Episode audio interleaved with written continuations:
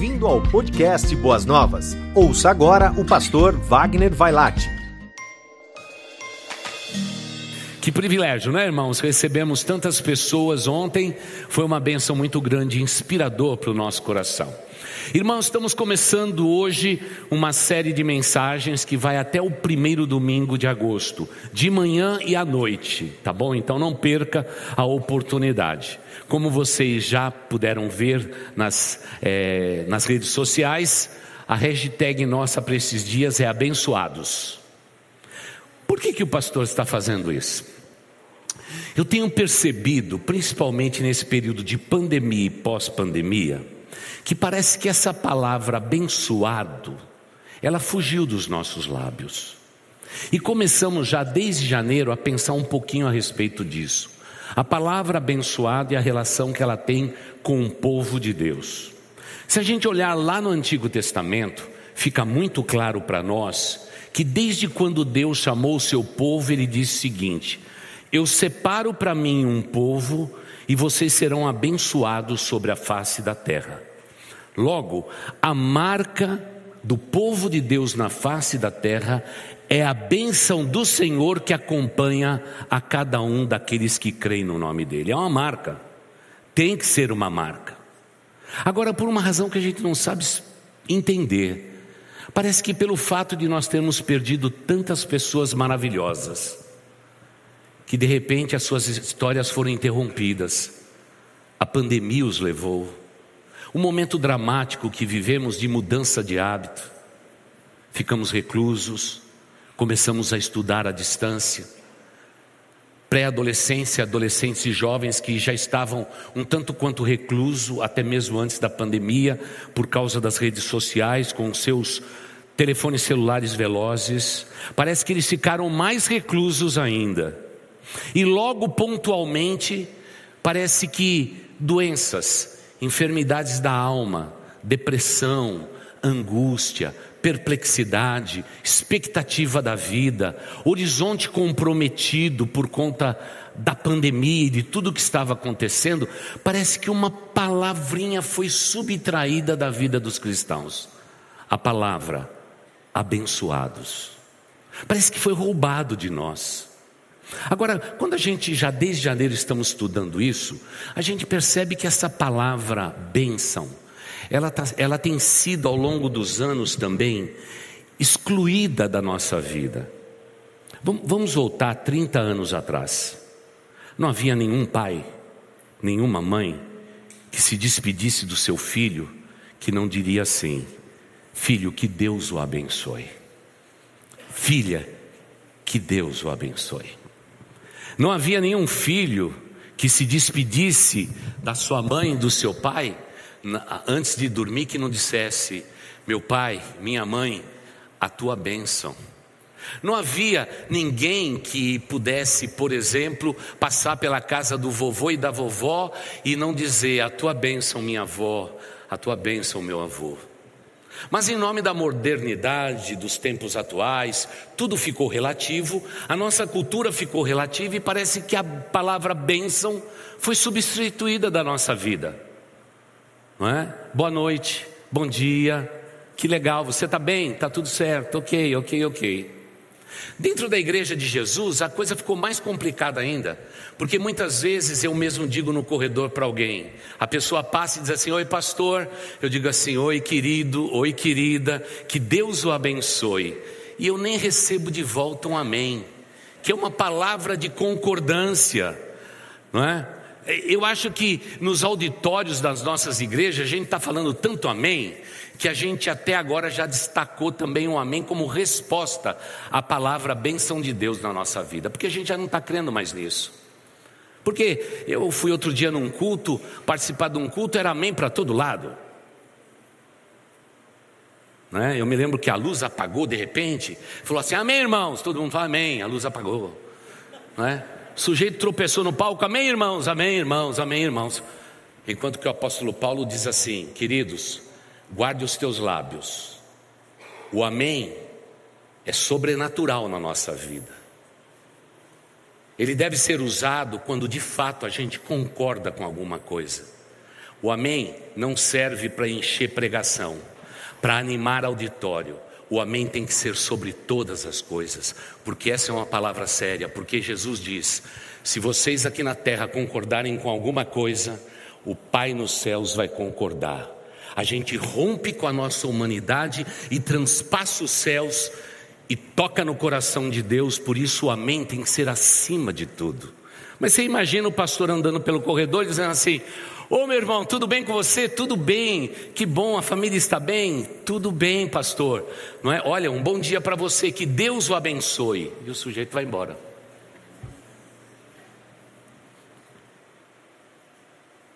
Enquanto que o nosso Deus, toda vez que ele teve que começar algo grande no mundo, ele começou com uma família, como a minha e como a tua. Sempre foi pela família. Deus usou indivíduos? Usou. Usou até uma mula. Mas toda vez que ele quis começar algo grande, ele começou pela família. Por isso a família é o foco de tudo. É ali é onde gerada a perspectiva de bênçãos. É dentro da nossa família é que nós embrionamos no coração dos nossos filhos pequenos o sentimento da bênção de Deus sobre a vida deles. Porque, irmãos, quando nós não conhecíamos este Deus, nós estávamos andando errantes pelo mundo, perdido nos nossos pecados, condenado ao inferno. Mas um dia Jesus Cristo veio ao nosso encontro, ele nos redimiu, ele nos salvou. Para quê? Para que sejamos abençoados sobre a face da terra. Mas parece que isso está tendo até roubado da gente agora. Esse tempo de pandemia foi o que a gente mais viu. Pessoas escreveram para a igreja dizendo que, é, que a pandemia era uma maldição de Deus sobre a humanidade. Mas a gente dizia: Deus muitas vezes pode pegar até uma maldição e tornar em bênção. Você crê na bênção de Deus, mas parece que nós estamos longe de crer nisto. Veja, por exemplo, os exemplos do Antigo Testamento, afinal, nossa fé é judaico-cristã. É interessante que Deus, a gente acha que o homem do Antigo Testamento compreendia a grandeza de Deus como nós, através da teologia cristã, compreendemos hoje, mas tudo era muito obscuro naquele tempo. Imagine, por exemplo, para Abraão, Adão, Jacó e todos, entender que Deus é Pai, Filho e Espírito Santo, completo. Ele chamava só de um único Deus um Deus invisível, imortal. Por isso, gradualmente, Deus foi falando à humanidade. E o Novo Testamento nos diz que nos últimos tempos ele nos falou através do Filho Jesus Cristo. E esse Filho Jesus Cristo, depois de ter morrido na cruz do Calvário por nós, para nos abençoar e quebrar a maldição do pecado sobre a nossa vida e nos fazer eternamente abençoados, Ele nos enviou o Espírito Santo da promessa. Glória a Deus por isso. Não ficamos órfãos. O Espírito Santo de Deus veio para ser o nosso companheiro, mas esse Espírito Santo de Deus, que habitava esporadicamente na vida de alguns homens no Antigo Testamento em determinada época, como disse o profeta Joel, agora ele foi derramado sobre toda a carne e o Espírito Santo de Deus agora habita no seu coração. Por isso você é hashtag abençoado. Não tem que ser de outro jeito. Mas parece que o inimigo das nossas almas rouba de nós exatamente isso: o sentimento que em Cristo nós somos abençoados. E, e, é triste ver pessoas que dizem assim: Pastor, eu não sei o que está acontecendo comigo, mas eu estou sendo muito provado, eu não vejo as bênçãos de Deus na minha vida, as bênçãos de Deus foram embora. A gente diz: Irmão, fica quieto, você não sabe o que você está falando. Nunca Deus vai dar alguma coisa para você e tomar de volta. Mas hoje, parece que o ideal da bênção ficou longe do povo de Deus, que pena. Essa é uma área onde que o inimigo das nossas almas está triunfando. Porque imagina um cristão, habitação do Espírito Santo de Deus, salve redimido na cruz de Cristo Jesus, tendo Deus criador de todas as coisas como o Senhor da sua vida, negociando com Deus nos seus pensamentos, na sua mente, e dizendo: Eu acho que eu não sou abençoado.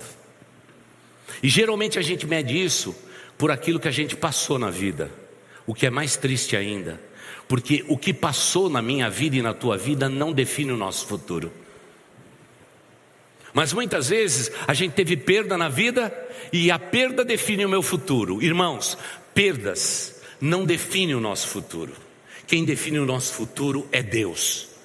E lá no teu futuro, Jesus Cristo já passeou por lá e te diz nesta manhã: Você é abençoado, filho. Você é abençoada, filha. Eu já vi o seu futuro.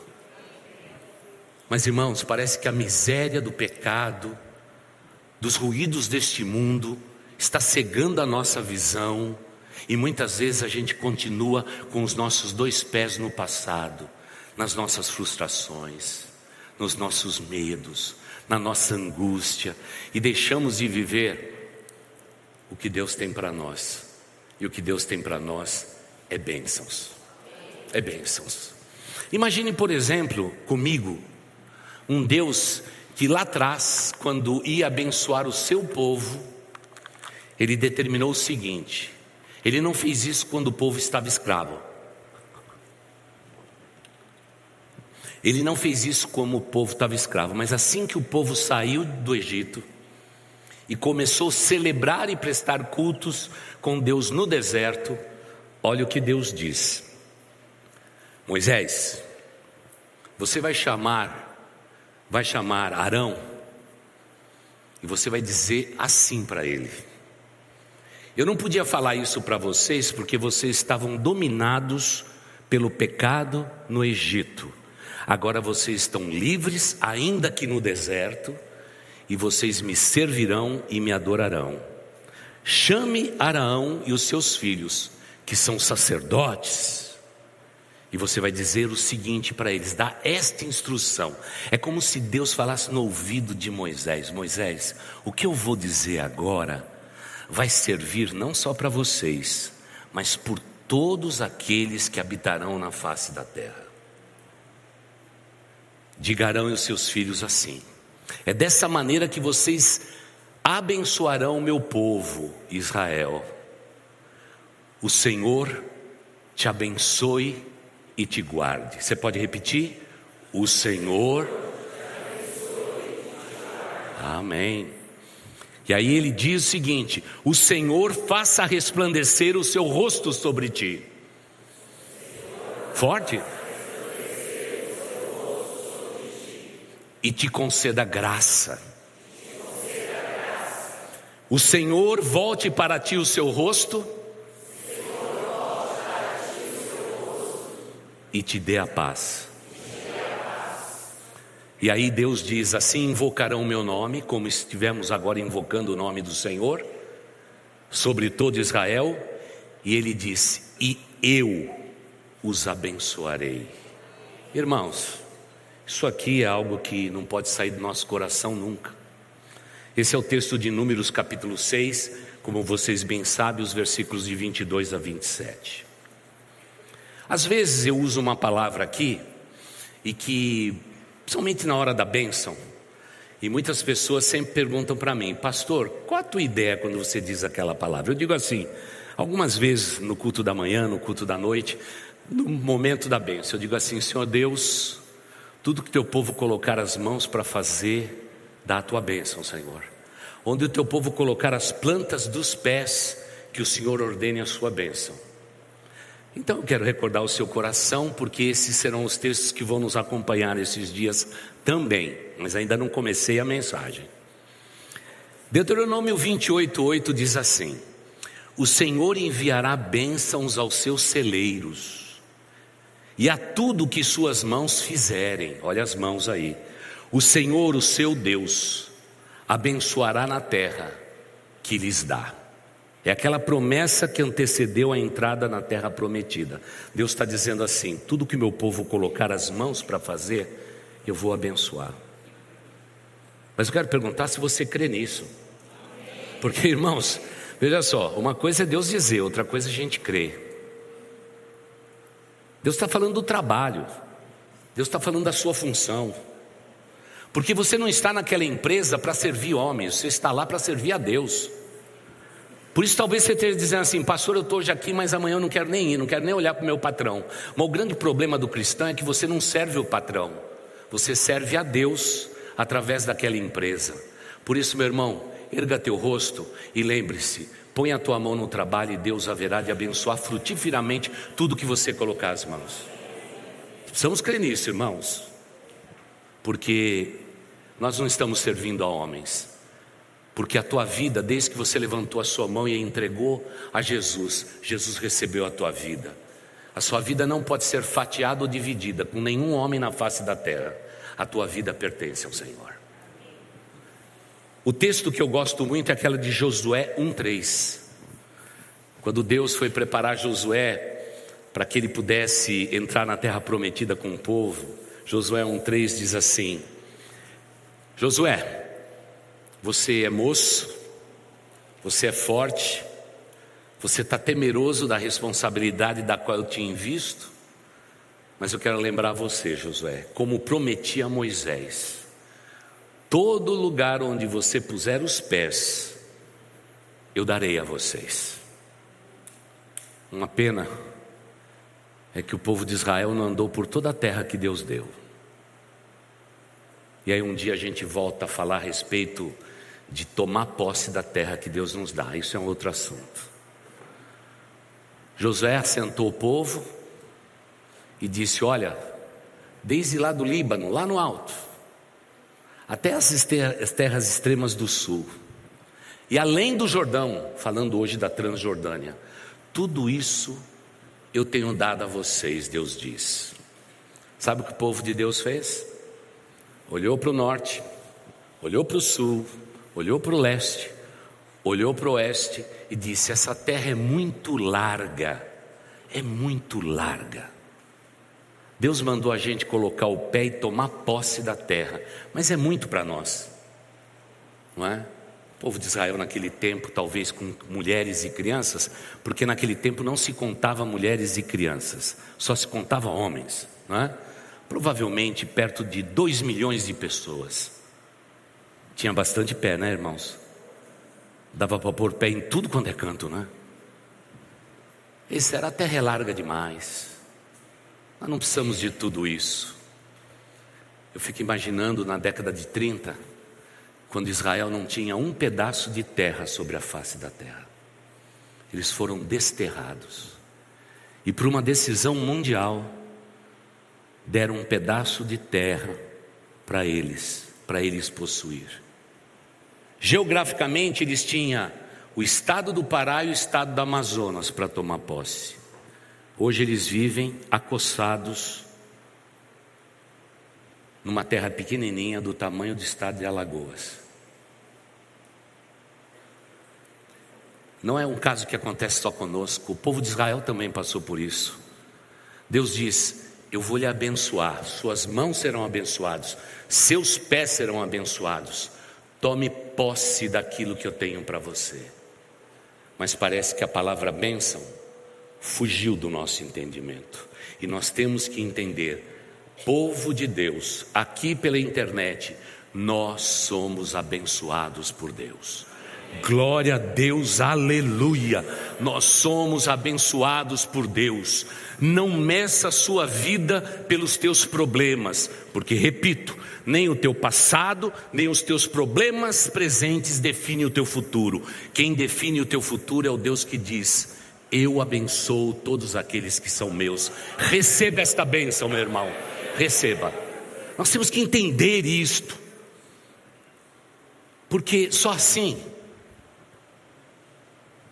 a gente, desculpe aí o pessoal que eu vou andar, tá? Só assim. Opa, deixa eu ouvir meu som aqui, ok. Só assim. Pri, fica em pé. Só assim eu preciso dizer para essa menina magrinha, né, Eliseu? Magrinha essa menina, pequenininha, não é? Então, na verdade, ela é nossa comandante transportando grandes aeronaves pelo Brasil afora e pelo mundo. Pri, quando você for pilotar aquele avião enorme, pode ser que o diabo tenha maquinado tudo mal contra aquela aeronave. Um preguiçoso não apertou o parafuso certo. Eu estou imaginando isso, mas eu sei que na aviação é tudo triplamente checado, né? Eu já aprendi isso com você.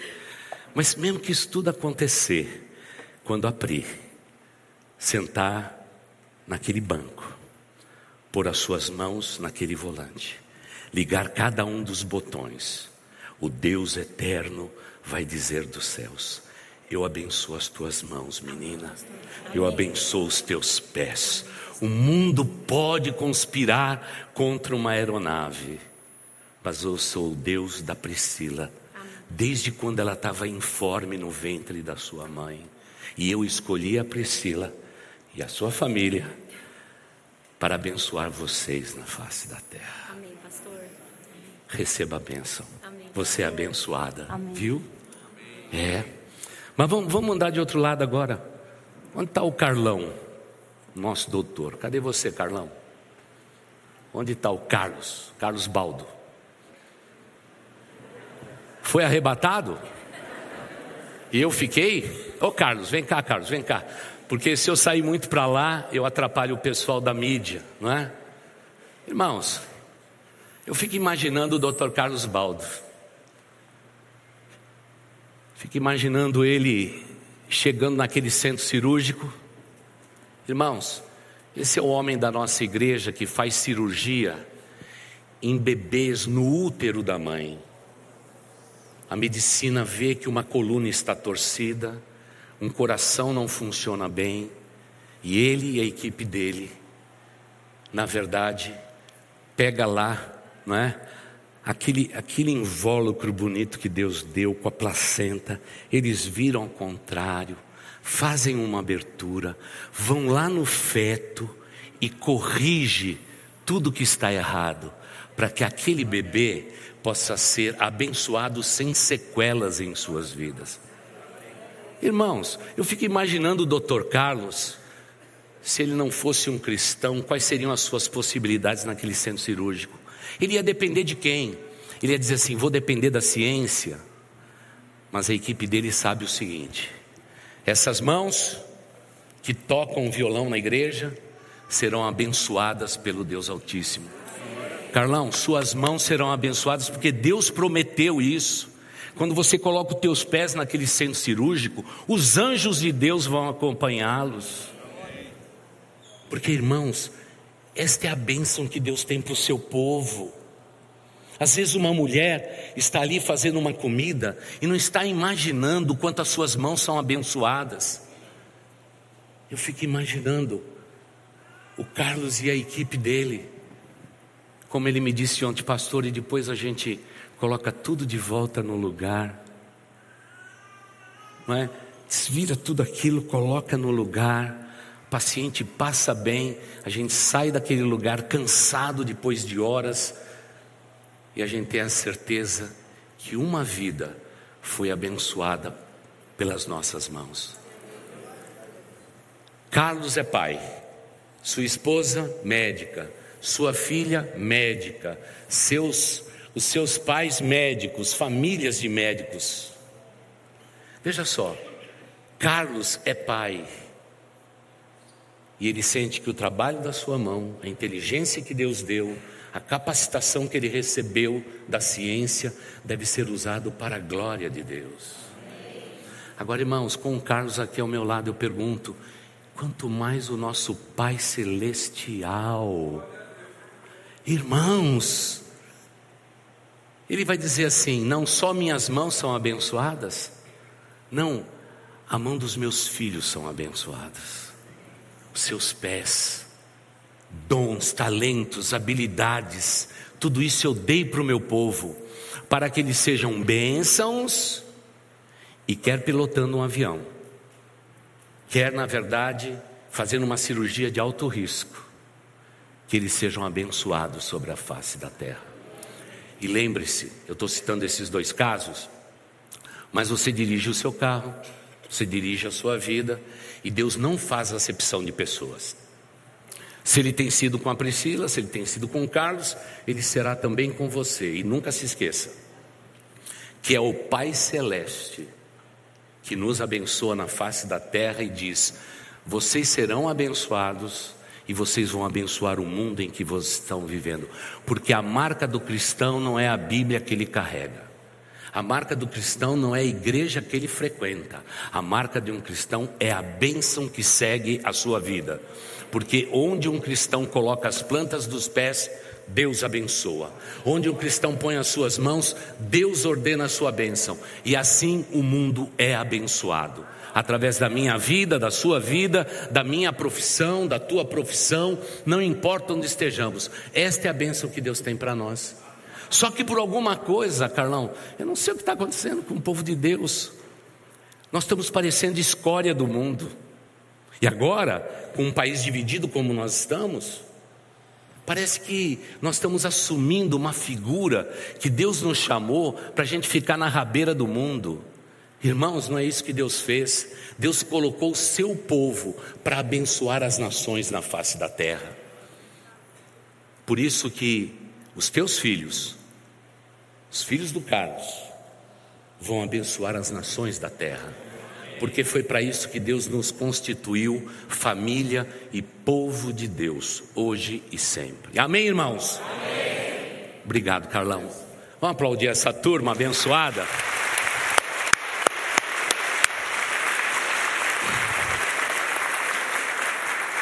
Jesus inicia o seu ministério. E agora Jesus Cristo já começa com o quê? Vocês não podem isso, não pode aquilo, não pode aquele outro. Não, não. Jesus começa com as bem-aventuranças. Eu vou ensinar você como você vai ser abençoado sobre a face da terra. Você não acha interessante Jesus Cristo começar pelas bem-aventuranças? Para que sejamos felizes e abençoados sobre a face da terra? Ele não começou por outro caminho. Até mesmo no primeiro milagre que realizou, sabe o que ele, ele fez em primeiro lugar? Ele abençoou o quê? Qual foi o primeiro milagre? Qual foi o primeiro milagre, povo de Deus? É, pois é, ele multiplicou o vinho e resolveu o problema de um noivo meio atrapalhado. Aparentado dele, ele já quis resolver estas questões. Há uma distância muito grande entre eu ser filho de Deus, você, minha irmã, ser filha de Deus e nós entendermos a dimensão da bênção de Deus. Jesus Cristo, ao iniciar o seu ministério lá, naquele texto fantástico né, de Mateus, todos aqueles capítulos, no capítulo 6, os versículos de 25 a 34, e a gente vai continuar falando hoje à noite sobre ele, Jesus diz assim: Portanto, eu lhes digo dois pontos. Não se preocupe com as suas próprias vidas, quanto ao comer ou beber, nem com os seus próprios corpos, quanto ao vestir. Não é a vida mais importante do que a comida e o corpo mais importante do que a roupa? Por favor, povo meu, disse Jesus, observem as aves dos céus elas não semeiam, nem colhem, nem armazenam em celeiros. Contudo, o Pai Celestial as alimenta. Não tem vocês muito mais valor do que elas? Quem de vocês, por mais que se preocupe, pode acrescentar uma hora que seja a sua vida? Por que vocês se preocupam com roupas? Vejam como crescem os lírios dos campos, eles não trabalham, nem tecem, contudo eu lhes digo que nem Salomão, em todo o seu esplendor, vestiu-se como um deles. Se Deus veste assim a erva do campo, que hoje existe e amanhã é lançada ao fogo, não vestirá muito mais vocês, homens de pouca fé. Portanto, não se preocupem dizendo que vamos comer, ou que vamos beber, ou que vamos vestir, pois os pagãos, os incrédulos, é que correm atrás destas coisas, mas o Pai Celestial sabe, o Pai Celestial sabe que vocês precisam delas todas. Mas eu lhes digo, Busquem, pois, em primeiro lugar o reino de Deus e a sua justiça, e todas estas coisas, todas estas coisas, todas estas coisas lhe serão acrescentadas, nada vai te faltar, você é objeto da bênção de Deus. Portanto, não se preocupem com amanhã, pois o amanhã se preocupará consigo mesmo. Basca a cada dia o seu. Eu amo muito a palavra de Deus, viu irmão? Sabe por quê? Porque ela não esconde nenhuma palavrinha de nós, ela declara tudo o que a gente precisa compreender. Por isso eu e você temos que entender o seguinte: o que rouba o sentido de bênçãos sobre a nossa vida são as preocupações humanas, puramente humana. Comer, beber, se vestir, sobreviver, vencer, é isso que toma prioridade do nosso coração. E aí, erramos completamente o alvo que Deus planejou para nós. Nós focamos nas coisas e nos esquecemos do Deus de toda bênção. Nós colocamos como prioridade na nossa vida correr atrás destas coisas. E Deus diz lá: Eu sei que vocês precisam disso tudo. Deus não é contra a você comer, a você beber, a você se vestir, a você pensar no dia de amanhã. Deus sabe que você precisa tudo isto, mas você precisa redefinir o padrão de conduta seu sobre a face da terra. Você não pode colocar estas coisas acima de Deus, porque talvez muitos de vocês aqui presente ou pela internet já estejam negociando com a segunda-feira e dizendo: amanhã eu tenho que correr atrás do prejuízo, pastor. Puxa vida, eu estou aqui para adorar, mas pastor, você não sabe quantas lutas que eu tenho amanhã, depois de amanhã e depois de amanhã e assim por diante. Então redefina a sua vida. Deus em primeiro lugar é a fonte da tua bênção. Tem que ser assim. Deus sabe de tudo que eu preciso, tudo que você precisa. Ele sabe da nossa humanidade, mas Ele só quer uma coisa: Ele quer a primazia das tuas preocupações, do teu coração e da tua vida. Coloque Deus em primeiro lugar. E é como eu digo: obedeça a Deus e deixa todas as consequências nas mãos de Deus. Eu, quando me converti, eu estava mais preocupado com sucesso pessoal do que qualquer outra coisa, porque era o sonho de uma vida inteira. Minha infância pobre, cheia de necessidades, as lutas que meus pais tiveram para poder dar um, um pouco de educação para todos nós lá em casa. Como era difícil a vida. E eu dizia: eu só tenho uma chance, eu tenho que vencer. Aí veio a fé na minha juventude. E aí tudo ficou complexo demais. Porque eu dizia, antes eu buscava o sucesso, agora eu tenho que buscar Deus em primeiro lugar. Cheguei para o meu pastor e disse assim: o que eu faço?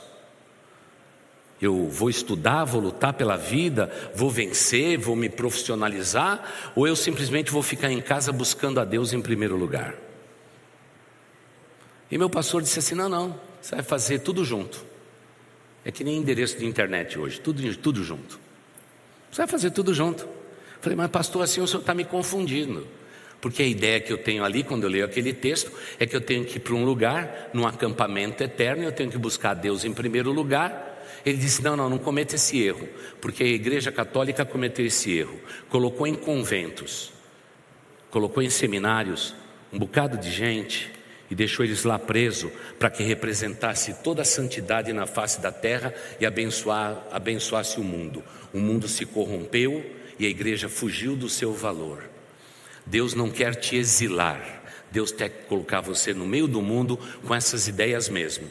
Você vai vencer, vai estudar, mas por favor, não tenha braço curto, trabalhe bastante, vença na vida e cada vez que você vencer, a glória não será tua, será do Deus que te redimiu e te salvou e assim você vai ser abençoado sobre a face da terra. Irmãos, peguei a visão e fui atrás do prejuízo. Nunca deixei de trabalhar. Nunca. Me lembro quando cheguei nos Estados Unidos e tinha que ser pastor de uma igreja que não existia. Fui trabalhar na construção, porque eu ouvi o meu pastor. Sabe o que Deus fez? Deus abençoou. Parece que a gente dá um passo na direção de Deus, Deus dá sete passos na nossa direção.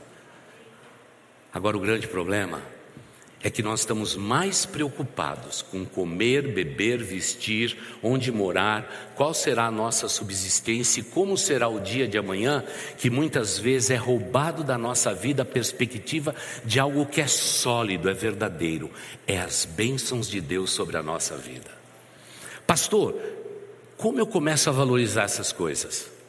Então, já falamos disso tantas vezes aqui desse púlpito ao longo de 28 anos, mas irmãos, eu tenho que aprender a celebrar as bênçãos de Deus.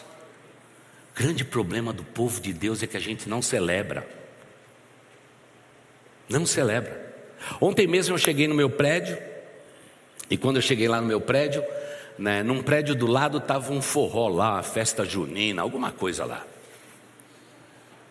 Eu, na minha cabeça, desci do meu carro, fui até o elevador e disse: Puxa vida, que luta esse povo passou. Três anos preso dentro de casa, agora estão tudo para fora.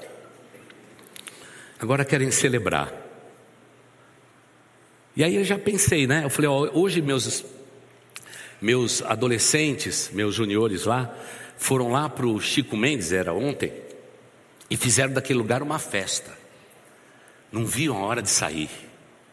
No acampamento dos jovens, e você tem que ver os jovens, até os mais comportados, foram até, queria subir, escalar parede, queria fazer de tudo. Parece que esse mundo que nos deixou preso quer liberar. Entrei no elevador.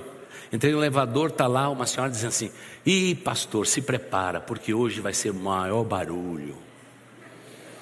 Mas quando for meia-noite eu vou chamar a polícia. Eu falei, querida, deixa esse povo celebrar. Se houver excesso, a gente dá um jeito.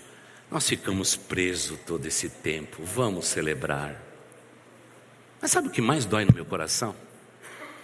É que você tem recebido bênçãos de Deus, mas você não tem celebrado a mínima bênção de Deus. Você põe em cima outra preocupação. Deus abençoou aqui, mas minha esposa, olha, a situação está difícil. Pronto, já acabou a celebração. Está parecendo minha vizinha dentro do elevador. Puxa vida, Deus nos abençoou, e mas nós temos muita coisa ainda para fazer. Irmãos, quando eu não celebro as pequenas bênçãos, eu jamais vou celebrar as grandes bênçãos de Deus. Esse é o problema com o povo de Deus. Jesus Cristo está dizendo assim: gente, celebre as bênçãos que eu tenho dividido com vocês. Talvez a mesa não seja tão farta, mas mesmo a mesa com pouco alimento tem alimento. Afinal, Deus diz que nunca o justo vai mendigar o pão e a sua descendência passar necessidades sobre a face da terra. É promessa de Deus. Então tem que aprender a celebrar a celebrar. E é interessante. Há muito tempo atrás, junto com o pessoal do lanchão, aliás, quero agradecer a todo mundo que saiu no lanchão. Infelizmente, eu sei a necessidade da cidade de São Paulo é muito mais do que 4 mil lanches. Vocês voltaram rapidinho. Tem muita gente vivendo na rua. Obrigado pelo ministério de vocês. Anos atrás, nós saímos para distribuir lanche lá no comecinho quando ainda era sopa. Pegava uma caminhonete nossa, colocava um baldão de sopa que a igreja tem até hoje, uns baldes desse tamanho. E a gente ia distribuindo sopa pela cidade. Passado um tempo, o irmão Rogaciano, que agora vive lá no Espírito Santo, pastor, a gente podia levar umas roupas. Aí começamos a arrecadar roupa. Eu me lembro daquele dia em que nós estamos chegando é, lá na Praça da Sé, o irmão Rogaciano disse assim: Pastor, acho que nós cometemos um erro. Eu estou olhando aqui nas coisas aqui, e, e nós trouxemos vários pares de sapato que as pessoas pedem bastante. E, e aqui eu estou olhando aqui, tem um tênis aqui que só tem um pé direito, tamanho 41, acho que a gente deixou na igreja, pastor. Eu falei, irmão, vamos fazer o quê, né? Vamos agradecer que nós estamos na rua, estamos ajudando outros. Não é? Deixe esse par aí, a gente traz outra vez. Quando nós chegamos na Praça da Sé, agradecidos a Deus por estarmos fazendo aquilo, agradecidos. Aconteceu algo interessante. Uma senhora veio e disse assim: Será que vocês podiam arrumar um tênis para o meu marido? E aí a gente chegou, né? E disse: Olha, a gente pode dar uma sopa, um pão para a senhora, mas é que aqui a gente só tem um pé de um tênis. Mas a gente volta na outra semana e a gente entrega para você. E ela falou assim: É pé direito ou pé esquerdo? Pé direito. Qual que é o tamanho? 41. É o tamanho do meu marido. Ele não tem uma das pernas. Quando você celebra até o que ficou faltando, Deus usa o que ficou faltando para a glória dele, porque tudo que o povo de Deus colocar as mãos para fazer será abençoado. Onde a gente colocar as plantas do nosso pé, Deus vai ordenar a sua bênção. Meus irmãos, creiam que o nosso Deus é um Deus abençoador. Irmãos, imagine um momento só comigo. Jacó brigado com seu irmão, enganado como ele foi, ele saiu, na verdade, com poucos servos, com pouca roupa, com pouco tudo. Segundo a tradição, foi atacado no caminho da terra que ele ia, pelo seu próprio irmão e os seus soldados. Por um triz, Jacó escapou. Ele ficou muito triste, seus homens morreram, e ele ficou basicamente sozinho. Tudo que ele tinha tirado, foi tudo tirado dele. Parece que o enganador se enganou e cometeu um erro. Ele vai dormir. E ele dorme. E Deus dá uma visão para ele. E olhando para tudo que tinha passado, ele disse para Deus assim: Senhor, eu só posso sair desse lugar se o Senhor me abençoar. E às vezes, irmãos, na vida cristã a gente tem que lutar contra anjos. Agarre no anjo e diga: Você não vai sair daqui se eu não for abençoado. Porque a gente pode perder tudo na vida, mas nunca podemos perder a perspectiva da bênção de Deus sobre nós. Deus abençoa o seu povo. Jacó vai, o enganador vai ser enganado. Trabalhou 20 anos, 14 mais 14, mais 6 anos ainda para poder, segundo alguns dizem até 7 anos, né? Para poder realmente ter alguma coisa na vida para voltar para a sua terra, a terra dos seus pais. Irmãos, quando esse homem volta daquela terra distante, depois de ser enganado, ser enganado e lutar mais anos para ser menos enganado, esse homem volta tão abençoado de lá com servos, servas, gado e gado, que quando ele dá um presente para o irmão dele, irmãos, que presentaço aquele cara recebeu. Alguns dizem para mim assim: olha, se eu fosse o irmão de, de Jacó, não receberia ele de volta. Eu falei, mas com tudo aqueles presentes? com tudo aqueles gados, com todas aquelas ovelhas? Pois é. Jacó foi suplantador, enganador, e se eu fosse escolher um cara sobre a face da terra para abençoar, não escolheria ele. Eu não escolheria ele.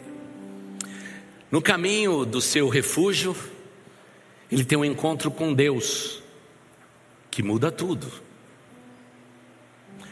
Ele vai para o lugar do refúgio, é enganado, é enganado.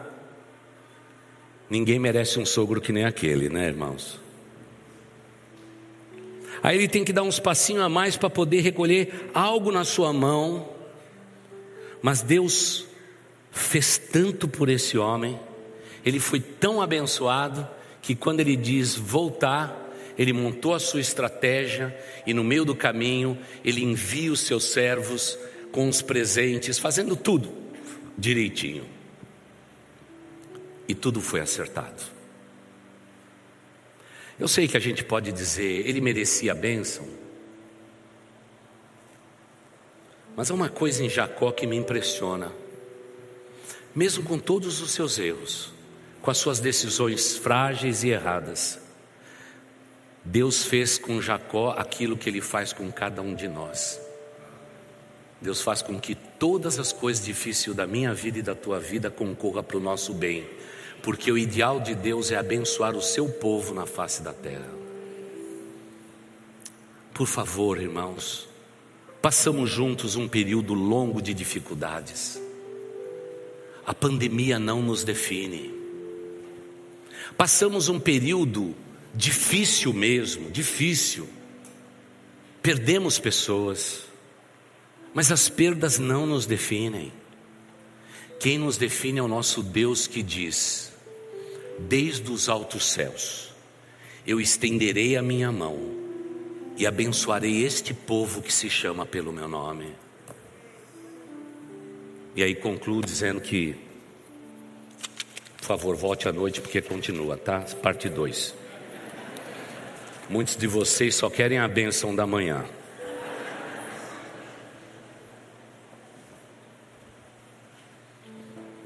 E agora, a igreja de Cristo Jesus ela começa seu culto, não tem mais prelúdio, não tem mais nada.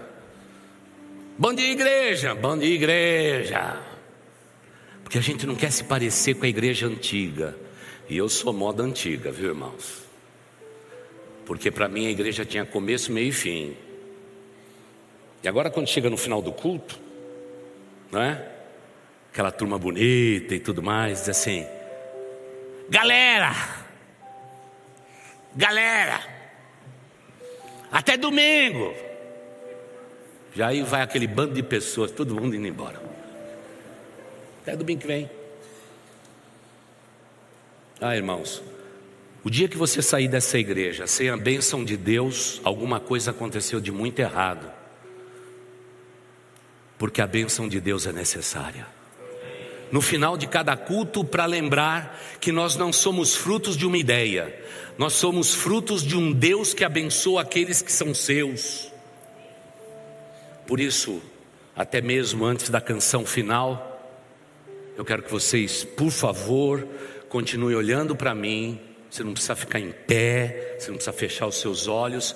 Eu quero repetir a bênção dos apóstolos. A bênção de Arão chegou até o momento da morte de Cristo Jesus. Nós somos frutos de uma nova aliança pelo sangue do Cordeiro Jesus Cristo. E o povo de Deus, não é? Diferindo alguma palavra de um canto para o outro, os apóstolos, o próprio apóstolo Paulo, ele diz que nós temos que, na hora de despedir do nosso povo, afinal, não sei se você vai estar aqui domingo que vem.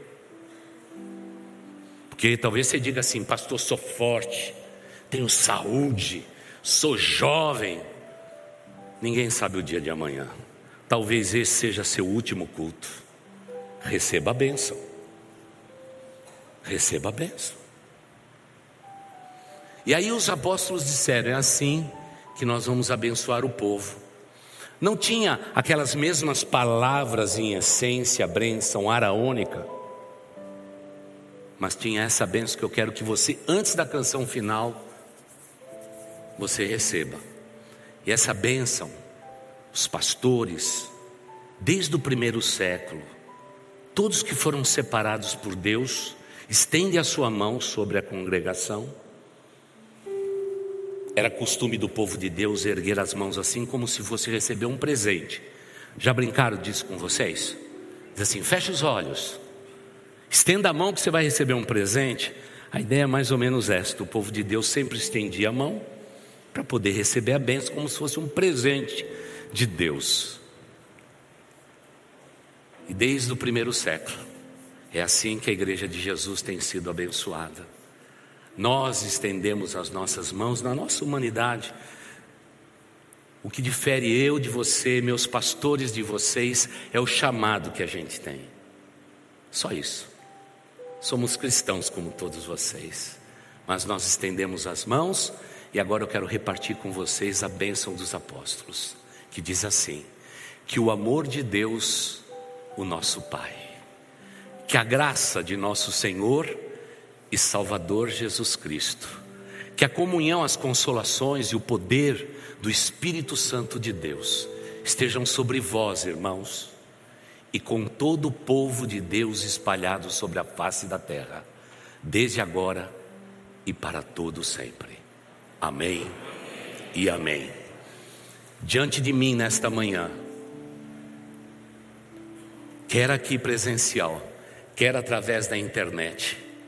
Nós temos um povo que nesse tempo tão moderno, eu posso dizer, hashtag abençoados. Abençoados. E quero fazer um pedido, tá bom? Quando terminar esse culto, ali na sala dos visitantes, nós colocamos um adesivo. Abençoados. Você vai passar por lá, tirar uma foto e você vai publicar. E provavelmente seus amigos e parentes vai dizer: "Que história é essa?" Aí você não conta. Você diz: "Vem para minha igreja, que durante vários domingos o assunto é um só: um povo abençoado sobre a face da terra." E eu me lembro o dia que passando mal, eu desmaiei nesse púlpito.